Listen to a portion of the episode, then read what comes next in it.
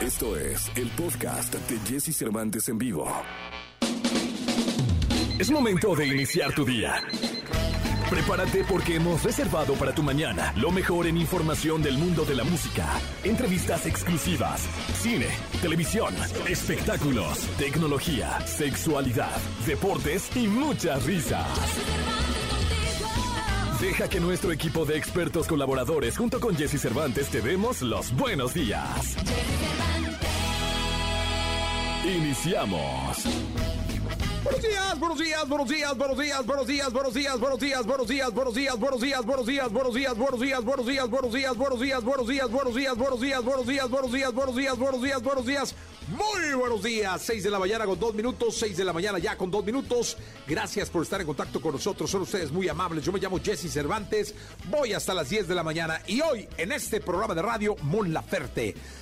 quédate a escucharnos, vamos a tratar de platicar con ella de sus nominaciones, tiene cuatro nominaciones al premio Grammy Latino, de su embarazo, a ver cómo van. Quédate que va a estar bien interesante, seguro la plática con Mon Laferte. Hoy platicaremos con Mon, como los jueves estará el doctor César Lozano, los deportes con Nicolás Romay Pinal, el niño maravilla, los espectáculos con Gil Barrera, el examóvil que está en las calles regalando cafecito y recargas de gasolina de 200 varos.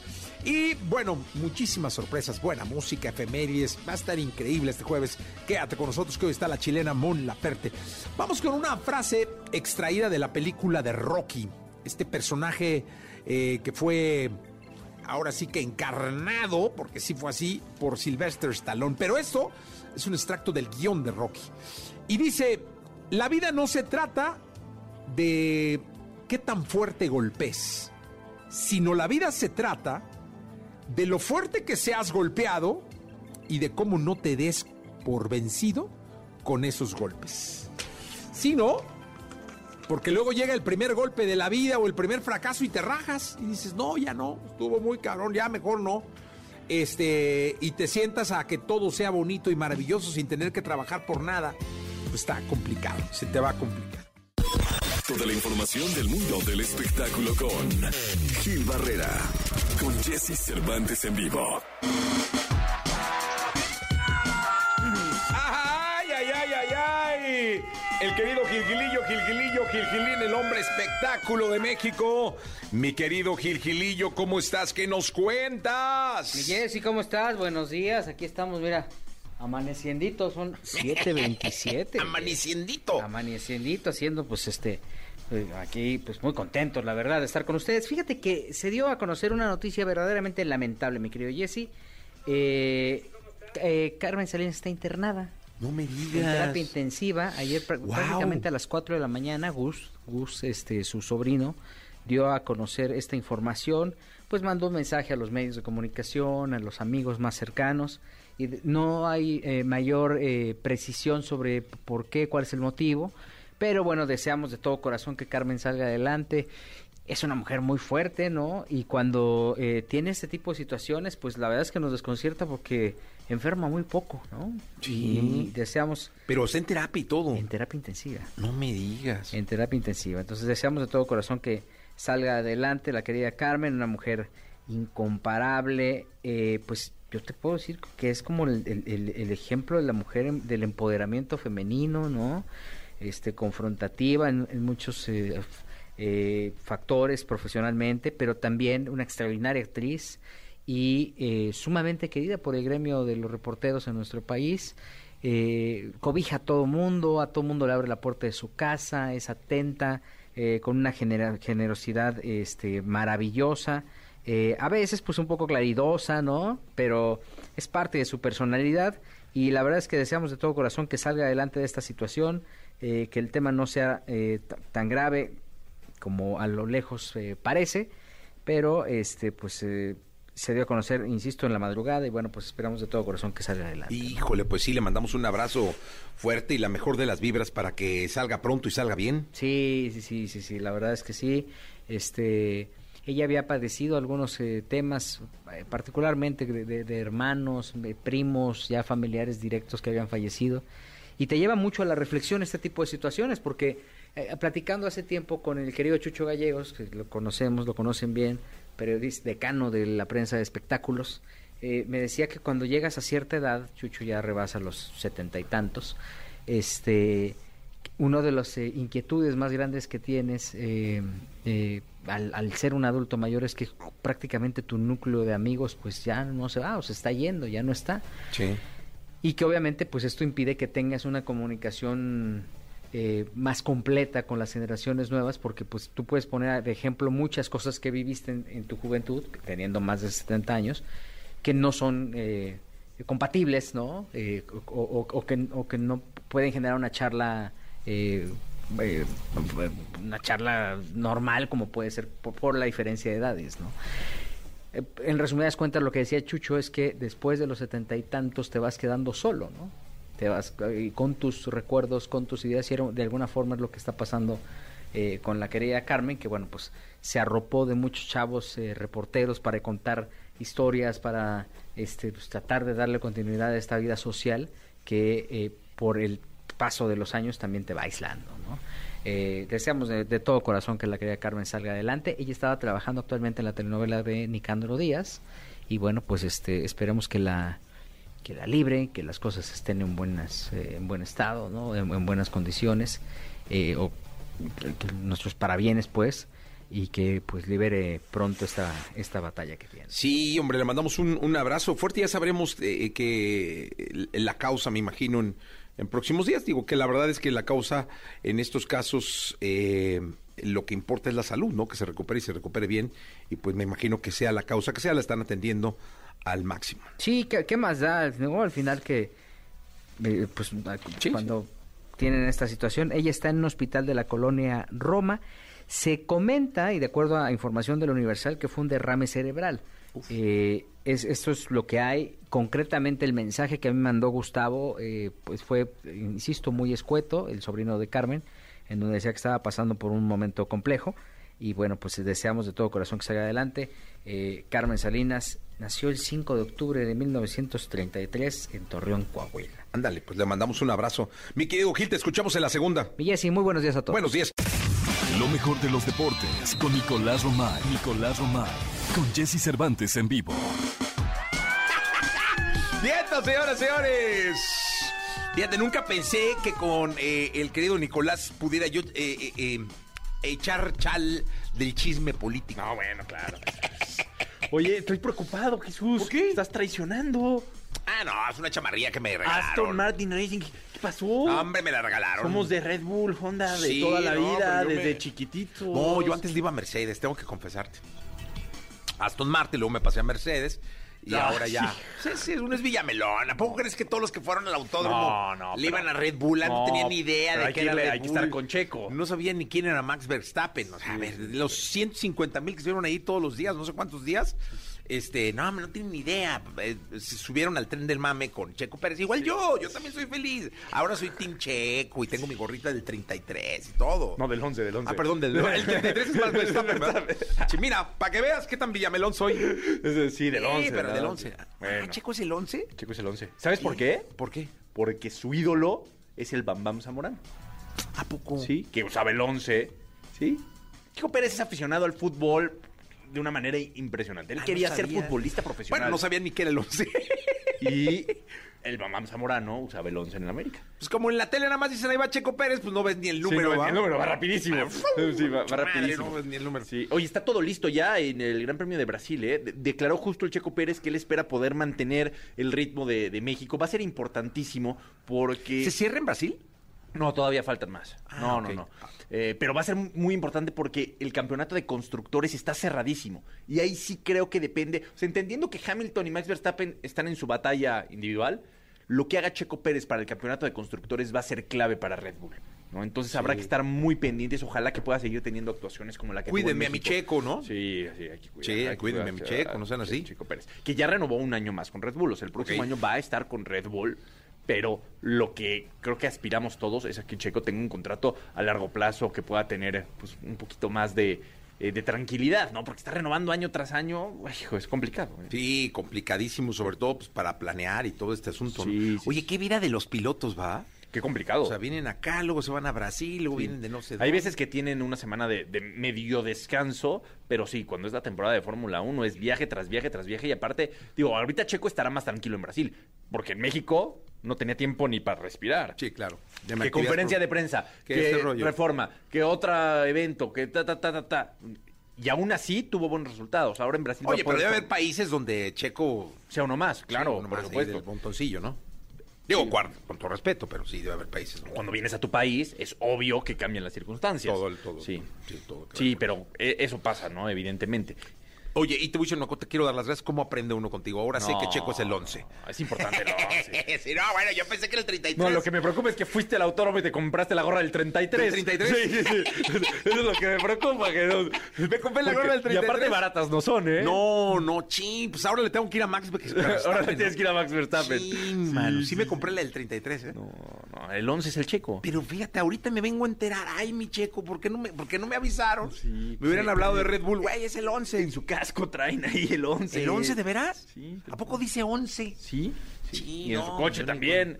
Ni, no, digo que nomás pasan así. Sí, lo- checo, lo ves rápido, güey. Checo. Se da uno cuenta. Rapidísimo. Y entre las chelas y el ambiente. Sí, es un ambientazo, ¿no? Sí, como ño. Es un ambientazo. Sí, es, es espectacular. Este gran premio, de verdad, que se organiza demasiado bien. Demasiado bien. Demasiado Pero mira, bien. ya aprendí que es el 11, que tengo la gorra de Max Verstappen, Que le vamos a Max Verstappen. creyendo que era la de Checo. este, y que todavía no que termina la próxima vez que vaya al Gran Premio no debo tomar tantas cervezas antes de comprar una gorra. 1. Sí, importante. Sí. Pero la Este, pasaste bien. Ah, no, increíble. Sí, no, increíble. no, muy bien. No, Nico, muy bien, muy bien. Esperemos que la próxima vez puedas ir a la carrera también, no nada más a las clasificaciones. Sí, sí, sí. Es Oye, dime una cosa. muy importante. Pero es lo único que hay de deportes. Que te vi, me pareció. Qué pobre panorama importante. está en el mundo del deporte. No, ¿no? pero quiero, quiero platicar en la segunda, si me lo permites, Jesús, de selección mexicana y sobre todo de la conferencia de prensa de John de Luisa. Ayer dio una conferencia de prensa John de Luisa en donde le pide a la FIFA que nos reduzca el castigo por el grito homofóbico. Entonces, al, al final creo que son mensajes encontrados entre el Tuca Ferretti, que todavía no sale su sanción, y John de Luisa pidiendo que nos reduzcan la sanción. O sea, por un lado queremos que se sancione bien al Tuca Ferretti y por otro queremos que a nosotros nos perdonen. Entonces, Sí, híjole. pero platicamos en la segunda, si me lo permites. Ya no, Nicolás. Que- Según tercera, cuarta, la que quieras. Tú, Sí. Aquí, mi querido Nico. No, me quedé, estaba escuchando a Gil, me quedé muy preocupado con lo de Carmen Carmen Salinas. ¿eh? Salinas, sí, hombre, caray. Estamos ahí elevando una oración al cielo. Sí. Gracias, Nicolache. Es momento de reír. Es el momento del humor con El Costeño. Gracias familia por escucharnos a través de Exa FM. Muchas gracias. Tenga sentido del humor, póngale de verdad jícamo a la vida. Juan Bosco decía, para obtener una verdadera personalidad es necesario estar siempre lo más alegre posible. Ignacio de Loyola llegó a decir que donde reina la alegría estaba Dios, pero donde siempre hay tristeza, por ahí debe de andar Satanás, o sea, hace la suegra. Sí, en serio, póngale, póngale lo sabroso, ya sabe, a la vida. Ríase de usted mismo, ese es el mejor alivio, reírse. A veces uno anda buscando las llaves, las trae en las manos y dice, ay, qué güey soy de verdad. Y eso, eso da, da mucha risa. Ríase de usted, ríase de la vida, no se la tome tan en serio, nadie va a salir vivo de esto, hombre, por el amor de Dios. Ría, no importa que esté chimuelo, ponga atención, no importa que esté chimuelo, ¿eh? No estoy diciendo que se ría con el chimuelo, por el amor de Dios, o sea, con el niño. Eh, miren, es que es verdad, hay que reírse. Véase al espejo y ríase, ríase, ríase a carcajadas. Haga este ejercicio, yo lo recomiendo mucho aquí en esta sección. Agarre papel y lápiz, mírese al espejo, vea sus defectos físicos, anótelos y ríase de ellos. Si no encuentra ninguno, ponga como primer lugar soy ciego y entonces ya se sigue con los demás. Hay que reírse, en serio. Yo me río mucho sobre todo de mi divorcio. De veras, para unos es traumático. No, hombre, primo. Déjame decirte que cuando yo me divorcié, este, ella decidió dividir la casa. Ella se quedó con la parte adentro y yo me quedé afuera. O sea, un poquito injusto, pero no le aunque. Eh, este, me pasó como aquel fulano que fue al doctor y le dijo, no se preocupe porque usted dentro de un mes va a estar caminando otra vez y hacer todo porque para poder pagarle la operación tuvo que vender el carro el paciente. Así son algunos doctores. Hay doctores tan malos, mano, pero tan malos. Sobre todo dicen que en el seguro social, ¿no? No, pero yo el otro día fui con un doctor del Seguro Social que era una eminencia, ¿eh? No era de esos doctores que te tratan del hígado y tú te mueres del corazón, ¿no? Este te trataba del hígado y te morías del hígado. O sea, era un doctor acertado, de verdad. Oigan, nos escuchamos mañana. A mí me da mucho gusto que nos escuchen. Gracias. Tengan un día extraordinario. Yo soy Javier Carranza el Costeño. Que Dios me los bendiga donde quiera que anden. Porque siempre podemos ser mejores. César Lozano en Jesse Cervantes en vivo. Bien, llegó el momento de saludar a mi querido amigo, el doctor César Lozano. Mi querido doctor, ¿cómo estás? Buenos días. Hola Jessy, qué gusto saludarte. Eh, espero que esta reflexión que voy a compartir con el público el día de hoy te sirva a ti y a todos nuestros radioescuchas. ¿Eres adicta, adicto al estrés? Te puedes dar cuenta que hay gente que le encanta andar acelerado. A lo mejor ya es así por naturaleza que ya me voy. ¿A dónde vas? No sé, pero ya me tengo que ir. Y, ahorita vengo. ¿Y por qué tanta prisa? No sé, pero traigo prisa. Ya, adicto al estrés. La gente adicta al estrés, a la ansiedad, desafortunadamente la está provocando constantemente. ¿Por qué? Porque no se concentra en lo que debe, por no ser ordenado o organizado en sus cosas, por no poner en un papel las prioridades o los pendientes, pero catalogados en A, B, C. A, lo urgente, B, lo necesario y C, pues si hay tiempo lo hago. La gente que es adicta al estrés rechaza alguna actividad que le ayude a relajarse. Oye, es necesario que hagas meditación. No, hombre, eso no funciona. Oye, te va a ayudar mucho irte a... No, tampoco. Yo no tengo tiempo de hacer ejercicio, ni tengo tiempo de caminar, ni tengo tiempo tampoco. No, no, no, no, no, no, no. Ni me, ni me regalen elípticas ni nada de eso. Bueno, el apuro, la inmediatez ya lo tienen como automático. Todo es para ayer. Todo es urgente. ¿Eres una persona adicta al estrés? Si contestaste que sí, a dos o más de estos cuestionamientos que te acabo de formular. Te invito a que me sigas en mis redes sociales, arroba DR César Lozano. Es un gusto para mí estar en este espacio contigo, Jesse. Gracias, igual un gusto para nosotros, mi querido doctor. Un abrazo muy grande hasta donde andes, porque luego andas por todos lados, por todo el mundo, mi querido doctor César Lozano. Continuamos con música, estamos en XFM en la Estación Naranja. La entrevista con Jesse Cervantes en vivo. Diego Ortiz. Rolling Stone es la marca número uno en publicaciones musicales. Ha sido la voz líder de la música y la cultura popular durante más de 50 años. Gracias a su versatilidad y profesionalismo, presenta las últimas reseñas musicales, entrevistas en profundidad, comentarios contundentes y periodismo, el cual ha sido galardonado en múltiples ocasiones. En esta ocasión nos enlazamos con Diego Ortiz, quien nos hablará del lanzamiento de Rolling Stone en español, aquí en Jesse Cervantes, en Exa.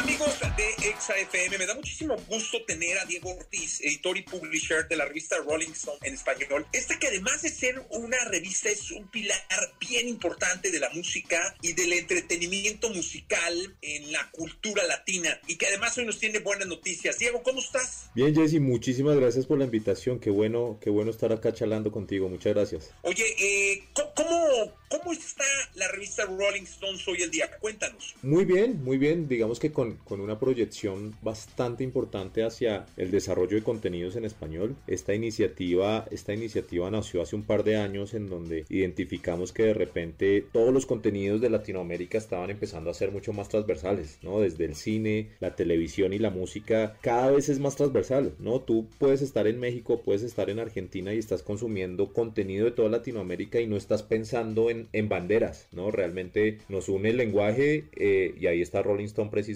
para cubrir toda esta clase de, de, temáticas y creo que este es un momento muy importante porque marca el inicio de una nueva era enfocada en la, en la diversidad de formatos, ¿no? Ya no se trata solo de una revista impresa, ¿no? Sino la revista impresa seguirá existiendo, por supuesto, pero se trata precisamente de la búsqueda de audiencias en diferentes formatos, en diferentes plataformas para llegarles a todos con un mismo contenido de calidad, pero en, de diferente manera en, en, los diferentes formatos, ¿no? Sí, porque ahora eh, se lee en distintas concepciones, ¿no? Eh, se entera uno en distintas concepciones y la necesidad básica puede estar en un celular o en una tableta o en una computadora. Totalmente, totalmente. Y nosotros estamos convencidos que hay público para todo. Hay, hay adultos y, o jóvenes que les gusta leer en, en, un, en un producto impreso, pero hay otra audiencia que le gusta escuchar podcast y habrá otra que solo le gusta ver videos, ¿no? Y creo que el éxito de todo esto realmente es tener un ecosistema digital o un, no solo digital, sino un ecosistema de formatos y poderle llegar a todas las audiencias de diferentes maneras con contenidos de calidad, ¿no? Es, ese es nuestro propósito y, es nuestro plan también a largo plazo. Oye, ¿y, y cómo,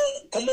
Es que debe ser algo, algo complicado porque no solo es crear contenido, sino es, ahora sí que, porque dicen que el contenido es el rey, pero la distribución es la reina. Y las reinas siempre son más delicadas, siempre son más puritanas en, cómo se usan los canales. Debe ser en tu caso complicado, ¿no? Irlo distribuyendo. Claro, claro, porque, y, y tú lo sabes, hay cosas que funcionan y hay cosas que no funcionan, ¿no? Creo que también aquí hay mucho trabajo de laboratorio en donde tienes que hacer diferentes apuestas en los diferentes entornos para ver qué puede funcionar para conectarte con una audiencia. Yo creo que, yo creo que a veces también hay resultados inesperados como por ejemplo el, resurgimiento, o no el resurgimiento, sino el, nacimiento que ha tenido el podcast la última década ha sido un fenómeno maravilloso y a nosotros nos ha venido muy bien, ¿no? Eh, de repente, si en algún momento perdimos alguna audiencia que ya no quería leer una entrevista, resulta que la recuperamos porque querían escuchar una entrevista en un podcast, ¿no? Entonces, eh, creo que se trata mucho de la exploración constante, ¿no? De tener, y de tener un propósito de estar a la vanguardia de formatos y de, sí, de formatos de contenido que, que, la audiencia está necesitando, ¿no? Y que está consumiendo realmente, ¿no? Entonces, eh, yo creo que se trata de tener ese propósito, tener que estar a la vanguardia y eso es un, eso es un tema de desarrollo constante, ¿no? Realmente no es algo que defines para este año, sino que tienes que estar definiendo semana a semana. Hay formatos y hay, y hay, y hay plataformas que nacen mes a mes, ¿no? Entonces tenemos que intentar estar en la vanguardia y, mirar un poco más allá. Oye, y cuéntame algo, eh, todo esto que, que, estás platicándole al público, cuéntale a la audiencia de, de, de México que nos escucha por todo el país, ¿cuándo empiezan a sorprenderlos? ¿Cuándo empieza a caer? ¿O ya empezaron? ¿Cómo están? ¿Dónde están? Mira, tenemos un lanzamiento oficial el 17 de noviembre en torno a, a la semana de Grammy de Latin Grammy. Ese es como nuestro lanzamiento oficial. Pero de todas maneras vamos a estar haciendo diferentes lanzamientos en los diferentes países alrededor de febrero. ¿no? En febrero estaremos lanzando en México, en Colombia, en España, en Argentina. Haremos como diferentes, diferentes eh, eh, microeventos ya como mucho más específicos para, para cada territorio. ¿no? Entonces a partir, de, a partir de noviembre ya las personas van a empezar a, a conectarse con todo nuestro ecosistema desde impreso, digital y podcast fuertemente. Pero a través de los meses también iremos como desarrollando o lanzando diferentes formatos. Entonces, en febrero más o menos esperamos lanzar nuestra plataforma de Twitch, que es, está enfocada 100% a video, ¿no? Entonces, como que empezaremos, empezaremos eh, o lanzaremos el, el, 17 de noviembre y de ahí en adelante empezaremos a sorprender pues a, a, nuestra audiencia y a nuestros anunciantes con diferentes contenidos y, e historias de calidad. Pues vamos a estar cubriendo, porque estaremos en el Grammy, este lanzamiento el 17 y en febrero también, cuando lo hacen en México, eh, te extendemos la invitación para que estés en el programa de nuevo y podamos ser testigos de la presencia, de, la, de lo que será ahora la presencia 360 de Rolling Stones en México. Pues muchísimas gracias. Creo que tú lo has dicho tal cual, tal cual como es. Esto se trata de tener una, una visión 360, de poder llegar a más audiencia, ¿no? De poder alcanzar diferentes, diferentes formatos y pues ahí estaremos y, y nos vemos en Las Vegas, por supuesto. Allá, allá estaremos platicando un poco y nos vemos en México también cuando, cuando hagamos el lanzamiento. Muchísimas gracias. Te dejo un abrazo. Gracias por estar acá. Listo, Jessy, lo mismo. Un abrazo y, saludos a toda la audiencia. Saludos. Toda la información del mundo del espectáculo con Gil Barrera, con Jesse Cervantes en vivo. Bien, llegó el momento de la segunda, de la segunda de espectáculos. Está con nosotros el querido Gilgilillo, Gilgilillo, Gilgilir, el hombre espectáculo de México. Mi querido Gilgilillo, ¿cómo andas? Bien, mi Jesse, buenos días a todos. Hoy ayer se dio a conocer, nuestra jefa de gobierno, que el día 12 de diciembre, que es tradicional por las mañanitas, sí iban a abrir la Basílica de Guadalupe, ¿no? Que están encontrando como la forma para que la gente vaya, todos los devotos pues este le canten sus mañanitas a nuestra Lupita y que este pues con esto eh, pues refrendar la fe que hay, ¿no? En torno a nuestra guadalupana, el Tepeyac. Y eh, esta situación pues se encuentra perfectamente porque también ya las televisoras están empezando pues a preparar todos los eh, elencos artísticos que estarán cantándole a la Virgen Guadalupana por parte de Televisa. Miguel Ángel Erros, este productor exitosísimo, ¿no? Que tiene, pues, él sí tiene la vara alta, mi Jessy, ¿eh? Ah, es productor de La Rosa de Guadalupe. No, hombre. Ahí ya, ya, tiene la vara alta ahí. ¿Qué te digo? Sumamente talentoso, un tipazo bien este eh, respetuoso, no, un cuate excepcional este, que le mandamos un abrazo muy fuerte al señor Erros. Él ya está pues pr- prácticamente alistando el elenco, ya están como ajustando. Dadas las condiciones de, de- de sanidad, pues obviamente, y bueno, desde hace unos años atrás estas eh, eh, mañanitas son diferidas, ¿no? Se graban dos días, con dos días, dos o tres días de anticipación, porque luego era un rollo, ¿no? Pues llevaban que Alicia Villarreal y entonces pues todos, este, imagínate, entre los peregrinos y todos los que estaban ahí, pues no dejaban pasar, entonces por poco no le cantaban o que se llevaban al Buki, le- se confundían y le pedían este un milagro al Buki, ¿no? El querido Books. y entonces, este, pero ya están echando, eh, me comentan que, que por lo pronto lo que va a hacer Televisa es echar toda la carne al asador. Y hay una preocupación muy interesante por parte del, señor Erros en torno a- al tipo de personajes que van a cantarle, porque pues obviamente ya todos los que van, pues ya no se cuecen al primer árbol, ya, Claro. son mayorcitos, ¿no? Entonces está empezando como a buscar, pues, eh, que, que- que alguien que, que, que tenga un arraigo importante en redes sociales, alguna cantante que también sea, pues, este, mucho más joven para darle un, un- un refresh a este acto que ya es una tradición en la televisión. Pues la verdad es que vamos a esperar. Alguna vez nos tocó en la radio cubrir, un par de años fuimos a un programa que teníamos que se llamaba La Papaya, cubrir la, la- el día, de, o sea, hacíamos el programa el 12 de diciembre desde la Basílica en vivo. Ok. Entonces, pues había que entrar 4 de la mañana, 5 de la mañana, pasar entre peregrinos que estaban ahí, ya sabes, acostados y todo, porque la plancha se llena, o sea, es una cuestión, una cosa brutal, o sea, de, de la cantidad y la energía y la gente que está. Y luego ya nos daban un, un espacio para transmitir y hacer entrevistas a las personalidades que llegaban y también a los peregrinos, ¿no? Entonces había un personaje que se llamaba Nemesio que estaba entre los peregrinos y Poncho Vera y yo estábamos realmente en este espacio que nos designaban a las estaciones de radio que querían transmitir, que no éramos muchas, ¿eh? Eh, porque había mucho reportero, pero no muchos transmiten en vivo de ahí. Y la verdad es que gratamente, pues sorprendido porque soy guadalupano, pero la fe que hay, la energía, de millones y millones que llegan al santuario mariano a, a venerar a la Virgen ese día es impresionante. Sí, sí, sí. de las experiencias más bonitas que he tenido en mi vida. Es una cosa impactante que la verdad es que, que, como bien dices, eh, hay que vivirla para creerla, independientemente de la fe que puedas este, tener ante eh, esta eh, milagrosa emblema, pues, ¿no? De, de un acto de fe.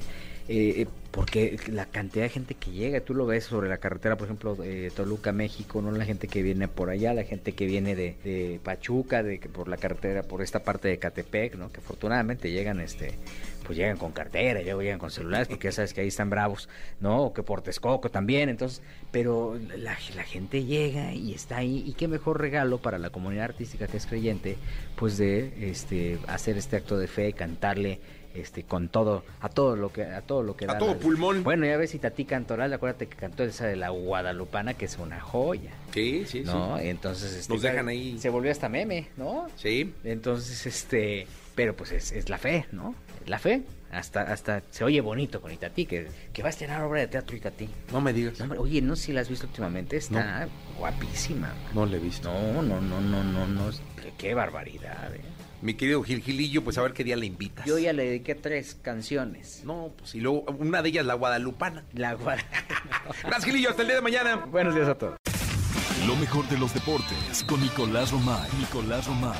Con Jesse Cervantes en vivo. Bien, llegó el momento de la segunda de deportes. Está con nosotros Nicolás Roma y Piral, el niño maravilla. Le niñé. ¿Qué dice John de Luisa? Cuéntanos. A ver, el presidente de la Federación Mexicana de Fútbol ayer convoca a conferencia de prensa en la tarde eh, y da un mensaje en donde explica que solicitó a la FIFA la reducción del castigo por el grito homofóbico que hasta este momento es de dos partidos a puerta cerrada. Dice que considera que la mejor manera de erradicarlo es con público en el estadio, no sin público en el estadio. O sea, que la mejor manera de concientizar y de cambiar esto es con público en el estadio, ¿no? La realidad es que México se enfrenta a Estados Unidos el viernes, a Canadá el martes y después a Panamá y a Costa Rica en territorio mexicano y sería a puerta cerrada. Entonces estás hablando de cuatro partidos en donde no vas a poder contar con apoyo real de la afición. No que esto preocupe mucho o no, porque creo que los resultados se van dando, pero sí creo que, que dicen, oye, no solamente con, con la afición, con patrocinadores, con tanto, no podemos tener dos partidos a puerta cerrada en la eliminatoria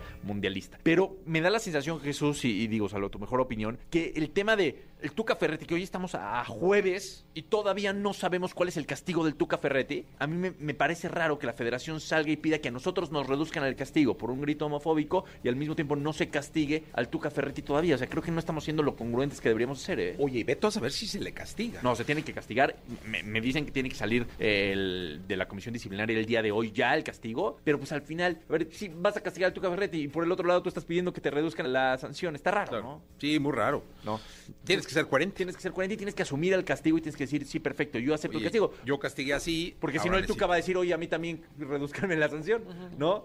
Oye, como en la selección, a mí también reduzcanme la, la Claro. sanción, ¿no? Porque, porque yo voy a aprender más estando ahí, ¿no? Entonces, no sé, eh, lo que sí es que ya se tardaron mucho castigando al Tuca Ferretti, que es importantísimo que se marque un parteaguas, que, que las reglas estén muy claras para todos, porque, a ver, Jesús, ¿por qué te tardarías tanto? Si está en un reglamento, si está en la comisión disciplinaria, ¿por qué te tardarías tanto? Ya, es lo que es. O sea, cometiste esto, acción, reacción, listo, se acabó. Pero que lo hagan más tardado y más tardado y más tardado, creo que solo complica todo. Sí, de acuerdo, mi querido Nicolás Romay. Pero bueno, el niño. eso es un tema como que extra cancha del cual estaremos pendiente. México juega el día de mañana ya en Cincinnati. ¿Buen partido será? Eh, esperemos que sea un buen partido. eh, un frío tremendo. Apenas con tu chamarra te alcanzaría para cubrirte del frío. No, pero tu no, no, chamarrita no, es no, no, no, no, están, puf, Mezclilla. hela- helándose, helándose. Y es lo que está buscando Estados El Unidos. 11 de mañana, cántalo. No, todavía no. Ah, no, hombre, Nico, Todavía canta no. el 11, Dios No, mío, canta no. ese 11. Todavía no, hasta el día de mañana. Que ¿Sí? por cierto, viste que dio una entrevista a Pompilio Páez, el auxiliar de, de Juan Carlos Osorio, y dijo que el futbolista que más les costó convencer de las rotaciones fue Memo Ochoa. Que Memo decía, oye, no, para partidos, para, o sea, para competencias importantes no podemos estar haciendo rotaciones, o sea, tenemos que jugarlos los mismos siempre. Es que el que más les costó trabajo, Pues el ma- eh, uno de los más coherentes. sí. Pero, ojo, eh, porque el Tata Martino también ha hecho bastantes rotaciones ahorita, por otras circunstancias, pero también ha estado cambia y cambia. Sí, a lo mejor este ni tiene que convencerlo. A ver, ponte ahí, vámonos. Sí, ya, ya, vamos, ya, ya es lo Que que, hay. juegue, ¿no? Sí, es lo que hay. Pues vamos a ver mañana Eh, qué pasa. Mañana, mañana adelantamos un poquito. Sí, señor. Y no, no sé. Alineación, ¿no? Te- Que nos tengan la alineación Alineación, exclusiva. Y, sí. Y pronóstico, pues ya lo dijiste tú, entonces da igual lo que yo diga. Ah, ¿ya no va a haber brujo mañana? No, pues no. Sí, dicen No, que sí va a haber brujo. Pero no, no, no. Yo Pero sería, yo- yo- o sea, yo pero no sí, soy yo brujo, sería o sea, incapaz de, yo pensé que... de contradecir tu, Pero, pero, tu alguien que. Que cree que Checo es el 33 no puede tener razón en cuanto va a Estados No, Unidos contra pero México. Yo te respeto muchísimo. A lo mejor el checo sí es el 33. Jesús. No te quieres arriesgar. no te quieres arriesgar. ¡Vámonos! Amigos de XFM, es un placer estar en contacto con una gran estrella, futura mamá, buena amiga, una artista a la que queremos muchísimo todos los mexicanos y realmente todo, toda la gente que la, escucha y la ve en conciertos. Es un placer para mí tener esta mañana de jueves a Mon Laferte que está con nosotros. Mon, ¿cómo estás? Bien, qué lindo, Jessy. Me encanta siempre hablar contigo. Eres tan amable, me siento muy bien. Oye, primero, qué bien te ves, que, que me imagino que el sentirte madre, porque ya, ya, ya es así, este, te debe tener con una energía bien linda, ¿no? Estoy feliz. Este, es bien bonito el embarazo. O sea, digo, tiene sus cosas horribles que son las náuseas, los vómitos y todas esas cosas. Pero es muy bonito. Ya empecé a, a vivir la etapa en que eh, empecé a sentir las pataditas y entonces estoy así, pero súper feliz, súper emocionada.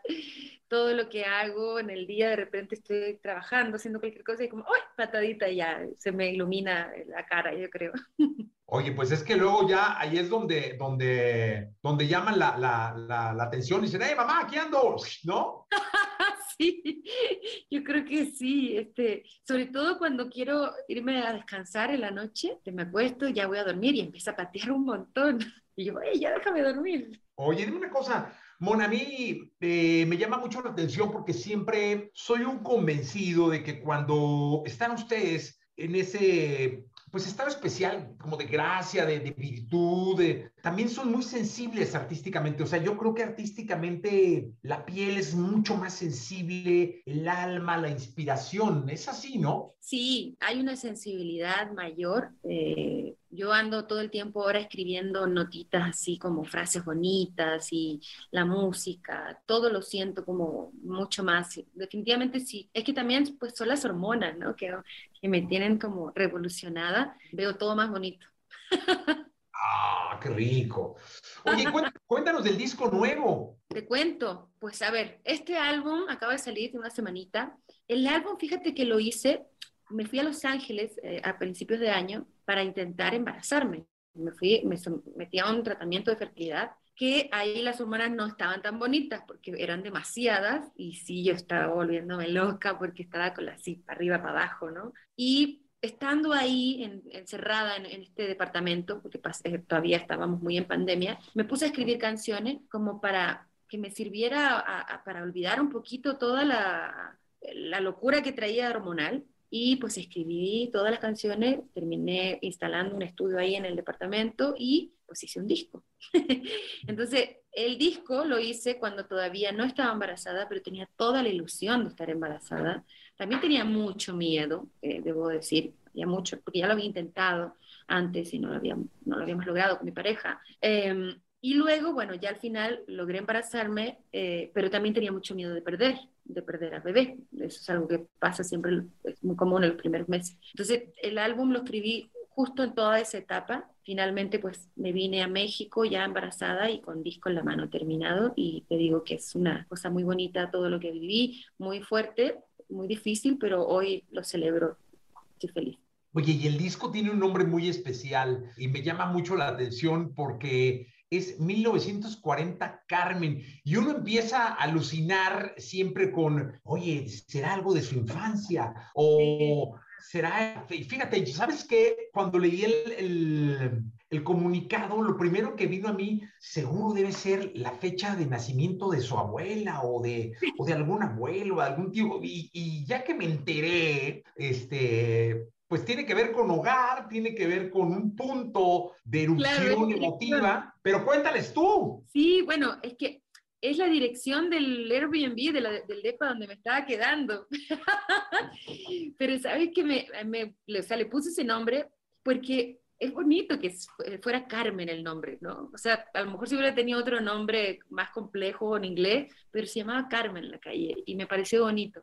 Y además, pues, ¿qué otro nombre le iba a poner? O sea, ahí escribí las canciones, ahí me inyectaba la panza todos los días para quedar embarazada, este, ahí grabé, armamos, este, de mi compañero y yo, que fue el ingeniero de audio, armamos un estudio casero y grabamos todo, entonces, pues quedaba, ¿no? Pero sí todo el mundo me, dice, ¿cómo la, es tu abuela, la fecha de nacimiento?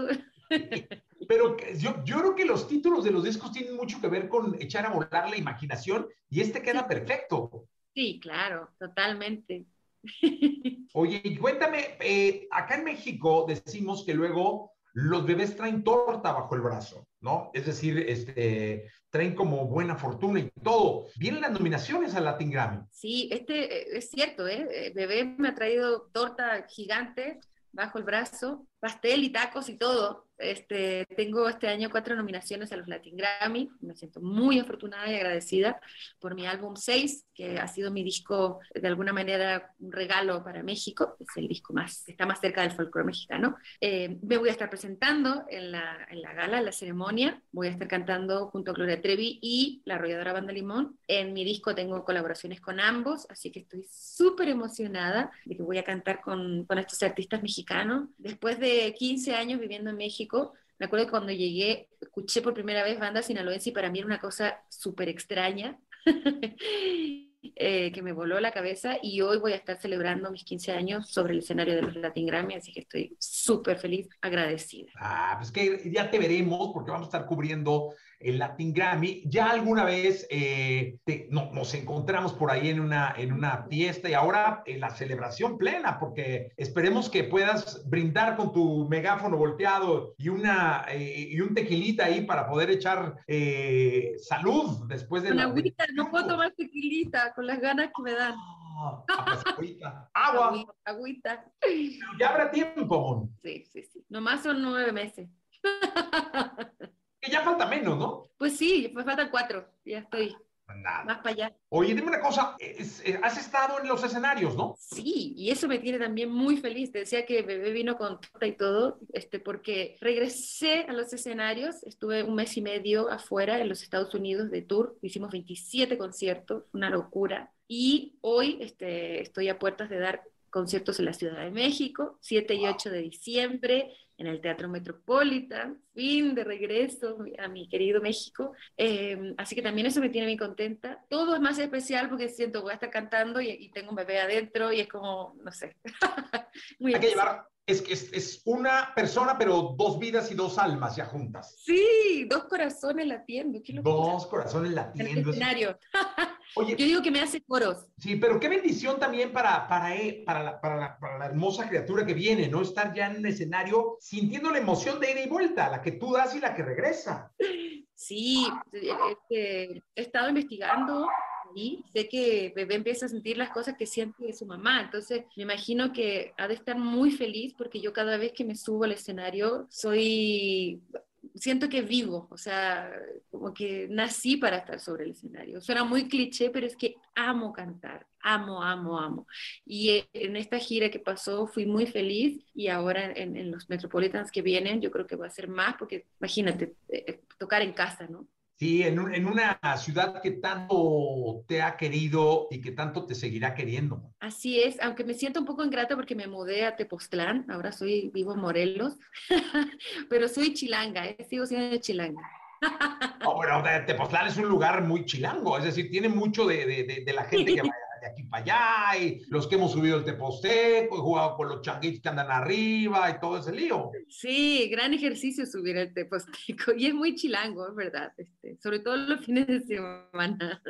Sí, de una u otra forma estamos conectados. Bon, de verdad es un placer siempre saludarte y siempre estar en contacto contigo. Te agradezco mucho el tiempo. Te deseo toda la suerte del mundo para que las nominaciones se hagan realidad y sean premios Grammys. Eh, mucha suerte en el Metropolitan. Iremos a verte, a festejar eh, doble por los coros que te hacen desde la panza. Y de verdad, eh, qué alegría verte y verte con una sonrisa y verte también. Gracias, Jessy. Pues estás invitadísimo. Este, tú ahí, todo tu equipo, ojalá pueda verte y darte un abrazo en esos días del Teatro Metropolitano. Gracias, Mon Laferte, por estar con nosotros y continuamos.